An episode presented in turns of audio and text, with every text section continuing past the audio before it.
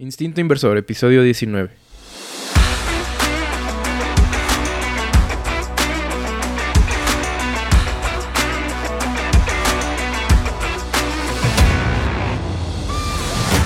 Hola, te saluda Juan Fran y te doy la bienvenida a Instinto Inversor, el podcast en el que hablaremos cada semana sobre una nueva idea de inversión en bolsa. Te presentaré de cada empresa, su estrategia, sus cifras más importantes y mi opinión, para que puedas decidir si es una buena empresa para invertir o no. Yo te doy la información, pero tú decides. En el episodio de hoy te presento a McDonald's, la cadena de hamburguesas más famosa a nivel mundial. Como siempre, te traigo un dato curioso para romper el hielo. Hoy viene algo de historia. Seguro has pensado o has escuchado que si inventaran la máquina del tiempo, lo primero que haría sería regresar a la Segunda Guerra Mundial y matar a Hitler. Bueno, quizás si eso ocurre o ya ocurrió, solo se sumaría a uno de los cerca de 42 conspiraciones que hubo para asesinarlo. El más cercano a lograr su objetivo fue el intento del coronel del Estado Mayor, Klaus von Stauffenberg, con el plan Valkyria, mediante una bomba que explotaría, pero solo lograría herir a Hitler y matar a otros cuatro. Los otros intentos también serían infructuosos, y quién sabe, tal vez uno de esos fue de alguien que viajó en el tiempo y se dio cuenta de la imposibilidad debido a la paradoja de los viajes en el tiempo al pasado. Aquí aprenderás más que solo acerca de inversión. Y antes de empezar, no olvides seguir el podcast en Spotify, iTunes o cualquier medio en el que estés escuchando y compártelo con tus contactos. Como siempre, recuerda que cualquier inversión tiene su riesgo y deberás analizar y tomar decisiones por tu cuenta. Todo lo que escuches en este podcast es solamente mi opinión y no es una recomendación de inversión. Vamos con el episodio. McDonald's es una de las marcas más poderosas del mundo. Tanto así que hasta tiene su propio índice económico, el índice Big Mac, que permite comparar el poder adquisitivo en distintos países basado en el precio de una Big Mac.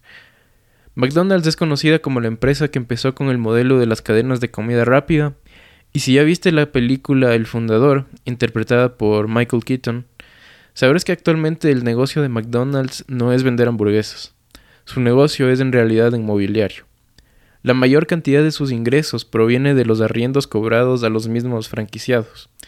Si aún no has visto la peli, pues te la recomiendo, es muy buena. Y el modelo es sencillo. Generalmente las franquicias generan un alto porcentaje de comisión para los dueños de las franquicias, y eso puede llegar a ser muy desmotivante para quien se monta una. Lo que hace McDonald's es adquirir los terrenos y mediante un acuerdo con el franquiciado lo arrienda y la comisión por el uso de la marca y sobre las ventas es mucho menor que un modelo de franquicias común.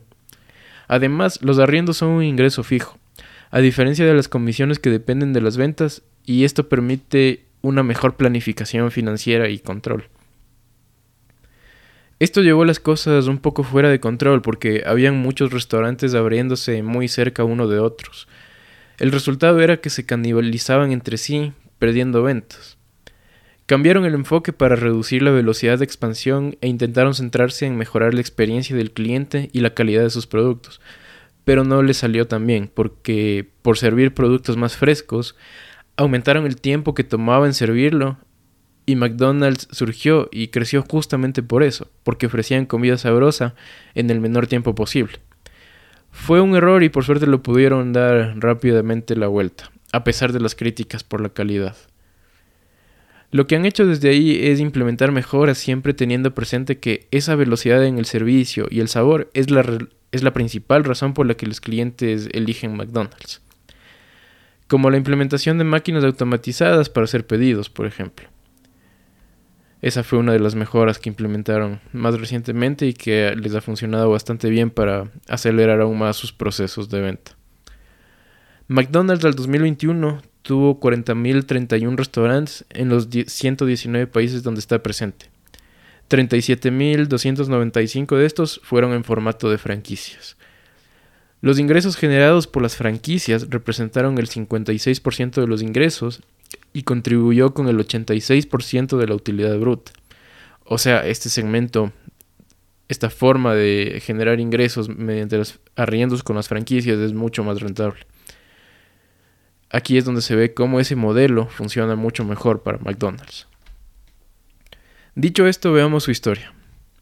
Richard y Maurice McDonald's, los hermanos más conocidos como Dick y Mac, abrieron su primer McDonald's en 1940 en California y vendían varios productos en el menú como carne a la barbacoa. Su local funcionaba como un car hop drive-in, donde un mesero o mesera llevaba la comida directo al vehículo. En 1948 se dieron cuenta que la mayor cantidad de ventas provenía de las hamburguesas.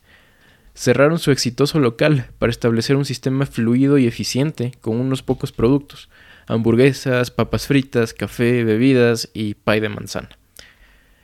En 1952 decidieron que necesitaban un nuevo local para, para, mejorar la eficiencia y darle un diseño más llamativo. Diseñaron los procesos y dónde iría cada cosa trazando con tiza en una cancha de tenis. Esto vas a verlo en la, en la película que te comento si no la has visto ya. Y rayaban en extremos para que los clientes comieran lo más rápido posible, como diseñar vasos en forma de cono para que estén obligados a sostener la bebida mientras comían. Pronto en 1953 empezaron con su modelo de franquicias, y es aquí donde aparece Ray Kroc, en 1954. Él era un vendedor de máquinas de milkshake, y se sorprendió cuando supo que un local de McDonald's usaba 8 para un solo local, cuando en el mejor de los casos un restaurante llegaba a usar máximo 2 o 3. Así que decidió visitar el local. Se puso pronto en contacto con los hermanos McDonald para sugerirles que expandan su franquicia a todos Estados Unidos. Pero ellos ya tenían seis locales franquiciados y fueron escépticos de hacerlo así tan en grande. A la final, Rick Rock fue autorizado para abrir más locales y los hermanos McDonald's recibían comisiones de las ventas. Luego, en 1956, le dieron la idea a Kroc de adquirir los terrenos y locales y cobrar el arriendo a los franquiciados. Y esta fue la decisión que marcó el acelerado crecimiento de McDonald's. En 1960, Kroc acabó absorbiendo la participación de los hermanos McDonald's y también en este año se creó el famoso payaso Ronald McDonald's. La famosa Big Mac fue introducida al menú en 1967, mismo año en que abren su primer, su primer local fuera de Estados Unidos, en Canadá, y se siguieron incorporando otros productos al menú. Unos pocos años más tarde, en 1975, incorporan el servicio drive-thru para pedir desde el auto y en el 79 se incorpora el menú infantil de la cajita feliz. Más tarde, en el 93, incorporan el concepto de los McCafé, que empezó en Australia. Luego, en 1995, tendrían quejas de los franquiciados debido a este exceso de franquicias concedidas que estaban canibalizando sus ventas. El siguiente año incorporarían las opciones de desayuno. El sistema de autoservicio de pantallas táctiles fue lanzado ya más tarde en el 2014 y ha continuado expandiéndose poco a poco. El 2015 tuvieron dificultades y fue el primer año desde 1970 donde disminuyó el total de locales de McDonald's en Estados Unidos. Y ya en este año, en el 2022, anunciaron que cerrarían todos sus 850 locales en Rusia en respuesta a la invasión a Ucrania. Con toda esta historia por detrás es que McDonald's al 2021 ha conseguido ventas, por 23 mil millones de dólares, creciendo un 21% frente al 2020 y 10% frente al 2019, generando unas ganancias de 7.500 millones de dólares. Bien, visto esto, veamos los factores de análisis de McDonald's. Con respecto a su ventaja competitiva, tienen principalmente una muy buena capacidad financiera para hacer funcionar su modelo de negocio. Esto es porque necesitan muchos recursos de capital para poder adquirir los inmuebles y poder arrendarlos a los franquiciados.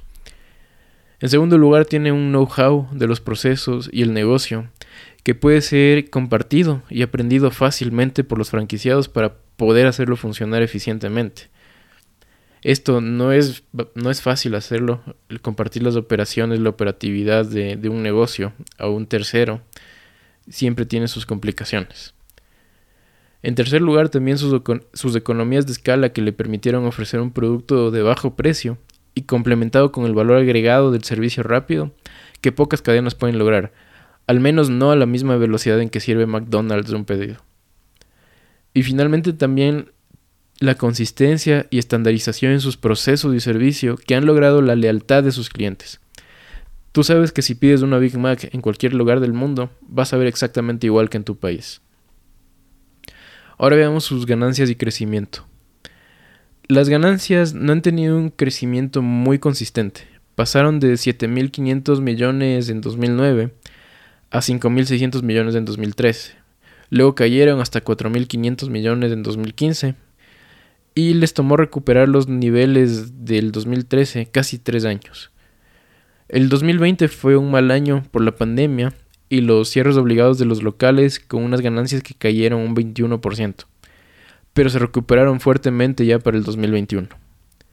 Con esto el crecimiento compuesto anual de los últimos cinco años es del 10%, pero esto está influenciado por esa caída y el alto crecimiento que hubo en el 2021. En ese año fue del 59%.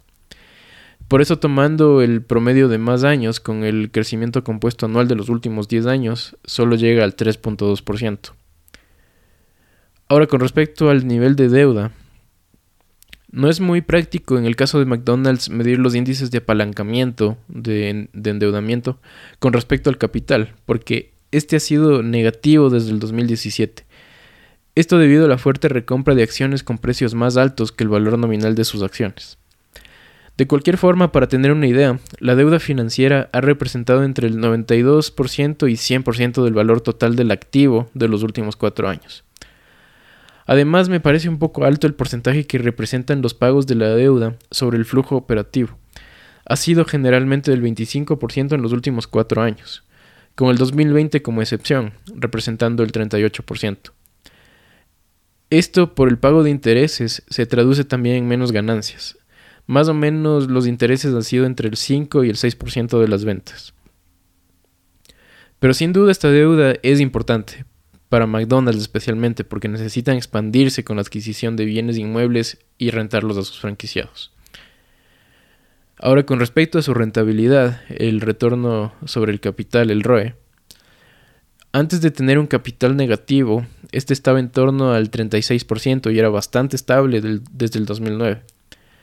Y para saber cómo se ha comportado la rentabilidad sobre los ingresos, el margen neto estaba en torno al 20% entre 2009 y 2014. Disminuyó ligeramente, pero ha venido creciendo desde fines de 2015 para llegar al 32.5% en 2021. Con respecto al porcentaje de retención de beneficios, McDonald's paga un alto porcentaje de sus ganancias en dividendos. El ratio de pago más reciente es del 56% sobre la utilidad y se ha ubicado en los últimos 10 años en torno al 60%. Con respecto al nivel de inversión para mantener operaciones, los gastos de capital con respecto al flujo operativo fueron del 39% en 2018, un nivel relativamente alto, bajaron a 29% en 2019, al 26% en 2020 y han disminuido a un nivel más razonable del 22% en 2021. Me parece alto teniendo en cuenta que en 2021 solo el 57% de ese gasto fue para la apertura de nuevos restaurantes. Lo restante estuvo destinado a adecuaciones en restaurantes existentes. Y como ya vimos, el margen neto ha venido mejorando, con lo que la estructura de costos y gastos está bastante bien. Esto gracias a la exitosa implementación de su estrategia que se basa en mejorar los canales digitales, mejorar el proceso de entrega de pedidos y mejorando la experiencia de compra en el drive-thru, automatizando el proceso de pedidos. Ahora, acerca de la inversión en nuevas oportunidades, una parte importante, como ya vimos, cerca del 57% de los gastos de inversión de capital estuvieron destinados en 2021 a la apertura de nuevos locales. Con respecto a adquisiciones, no hay un mayor gasto, pero sí se han hecho algunas inversiones estratégicas. En 2019 adquirieron Dynamic Yield por 300 millones, una empresa de tecnología para personalizar la experiencia digital de los consumidores. Y ese mismo año la adquisición de Apprente, sin, sin detallar por cuánto fue el monto de la adquisición. Esta también es una empresa de tecnología para pedidos automatizados por voz. Y una inversión que pesa bastante en los flujos de McDonald's son las recompras de acciones. Para 2021 esta fue de 846 millones, casi el 10% del flujo operativo. Y está aprobado un programa de recompra por 15 mil millones de dólares, de lo cual hasta el 2021 solo se había recomprado un monto de 1.700 millones. Y finalmente, con respecto a la flexibilidad para ajustar los precios a la inflación. La inflación puede afectar directamente a sus costos y con una estrategia de precios bajos hacer difícil trasladar la inflación a los precios de forma inmediata. En parte este efecto puede ser controlado por la rápida rotación de sus inventarios. Y bueno, ya habiendo visto esto, entendamos cómo está el precio de la acción y su valoración. La acción estando a un precio de 256 dólares tiene un múltiplo price earnings futuro de 25 y con esto un price earnings ajustado a crecimiento de 3.2. Con esto se esperaría un crecimiento de las ganancias en un promedio anual entre el 7 y el 8% para los próximos 5 años. Y me parece un poco agresivo e incierto, si fuera del 3% como fue en los últimos 10 años, el price earnings ajustado a crecimiento sería de 8.3 veces. Para tener una idea, comparándolo a la, a la industria, el price earnings ajustado a crecimiento está a 1.1, mucho más abajo, ya a un nivel bastante razonable. Y el de la industria, el de la industria inmobiliaria, en cambio, está a 2. De todas formas, ambos están muy por debajo de McDonald's. McDonald's cerró sus operaciones en Rusia y esto va a tener un impacto que sumado a, a, una potencial recesión, es posible que el precio de la acción aún esté un poco elevado. Habría que hacer sin duda un análisis más a profundidad de cómo se comportaría la industria inmobiliaria y cómo afectaría a McDonald's esto para determinar si quizá ese precio está reflejando algo de lo que podrían aventajarse. Pero lo dudo. Posiblemente esos márgenes sean sostenibles hasta que la competencia se ponga al día con la innovación tecnológica.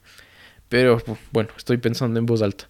Lo que sí, me gusta mucho la compañía porque tiene una ventaja competitiva bastante sólida.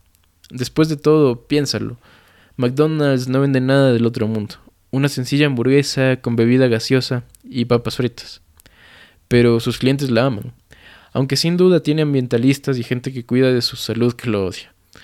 No me gusta mucho la estructura de financiamiento. Creo que no es sano mantener un patrimonio negativo durante tanto tiempo. Podrían, a mi modo de ver, pagar un menor dividendo y financiarse con más recursos propios. Después de todo, los márgenes de rentabilidad son bastante buenos como para justificar reinvertir las ganancias. Igual, si te gusta como opción de inversión una compañía que pague dividendos, McDonald's puede ser una buena opción, aunque no tiene una buena diversificación de líneas de negocio y difícilmente van a poder vender algo más que hamburguesas, pero tiene una muy buena diversificación geográfica. Y hasta aquí el episodio de hoy en que te he presentado McDonald's, la empresa de los arcos dorados que prácticamente puso en auge hace varias décadas el modelo de restaurantes de comida rápida. Recuerda que no es una recomendación para invertir, simplemente mi punto de vista de la empresa. Espero haberte aportado con una nueva idea. Haz tu propio análisis y toma tus decisiones inteligentes de inversión. Si quieres entender mejor los criterios de los que hablo aquí, te invito a escuchar el primer episodio del podcast. Te dejo también en las notas del programa el link al informe completo de McDonald's del 2021 para que puedas profundizar en la información. Y antes de despedirme, desde hace mucho que me encanta el mundo de la inversión. Hago este contenido simplemente por amor al arte. Si quieres apoyarme, sigue el podcast, déjame una calificación de 5 estrellas y lo más importante, compártelo a la gente que creas que le puede interesar. Gracias por escucharme. Nos estaremos encontrando en el próximo episodio de Instinto Inversor. Que tengas una excelente semana y hasta la próxima.